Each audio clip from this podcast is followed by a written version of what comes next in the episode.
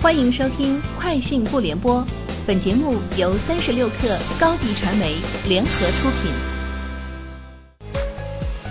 网罗新商业领域全天最热消息，欢迎收听《快讯不联播》。今天是二零二一年七月十六号。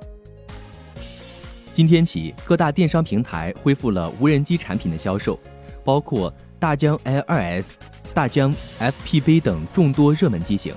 此外，头戴式显示器。图传模块、飞控模块等关键零配件也已恢复售卖。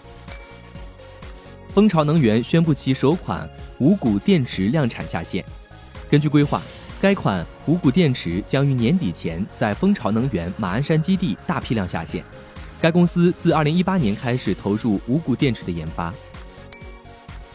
Sensor Tower 商店情报数据显示，今年六月，全球手游在 App Store。和 Google Play 共获得四十五亿次下载，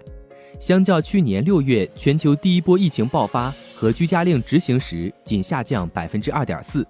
六月全球手游下载量最高的市场是印度，共产生八点四亿次下载，占全球总下载量的百分之十八点七。美国以百分之九的下载量排名第二，巴西以百分之八点三紧随其后。据市场监管总局官网消息。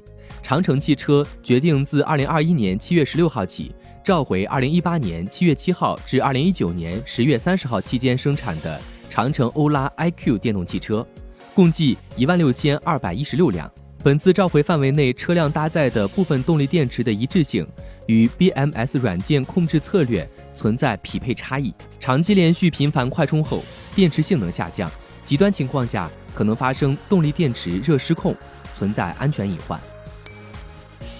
高盛发布研究报告，维持比亚迪股份买入评级，目标价微升百分之一点六至三百一十三港元，上调二零二一至二五年公司 PHEV 产品预测五至百分之十，以及未来三年的净收入预测三至百分之五。该行相信，随着中国乘用车行业将转向磷酸铁锂电池，结合公司在刀片 LFP 产能建设方面的进展，可以进一步推动股价。根据市场监管总局官网消息，奇瑞汽车决定召回部分奇瑞艾瑞泽五 E 电动汽车，共计一千四百零七辆。本次召回范围内部分车辆动力电池内部分零件装配可能存在一致性波动，车辆经过长期使用，车辆底部受到异常撞击或经受剧烈颠簸冲击后，极端情况下可能导致电池包系统高压连接松动，局部接触内阻增高，大电流使用时。造成组件过热并烘烤电芯，从而可能引起电池热失控，存在安全隐患。三十六氪获悉，第四范式日前与宁德时代达成战略合作。据官方介绍，宁德时代根据第四范式 Sage AIOS 数据治理、模型上线和模型自学习等全流程 AI 技术及生产工具，打造 AI 人工智能平台。未来，双方将在产品研发、产线质检、排程优化等更多业务中持续研发。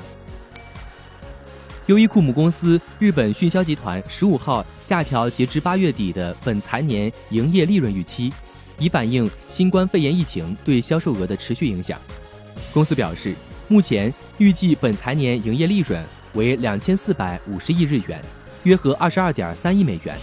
此前预期为两千五百五十亿日元。迅销集团称，优衣库日本本土表现远不及预期，主要是受疫情影响下必须暂时歇业的门店数量高于预期，同时产品缺乏话题性等影响。以上就是今天节目的全部内容，下周见。高迪传媒为广大企业个人提供微信视频号代运营服务，商务合作请关注微信公众号。高迪传媒。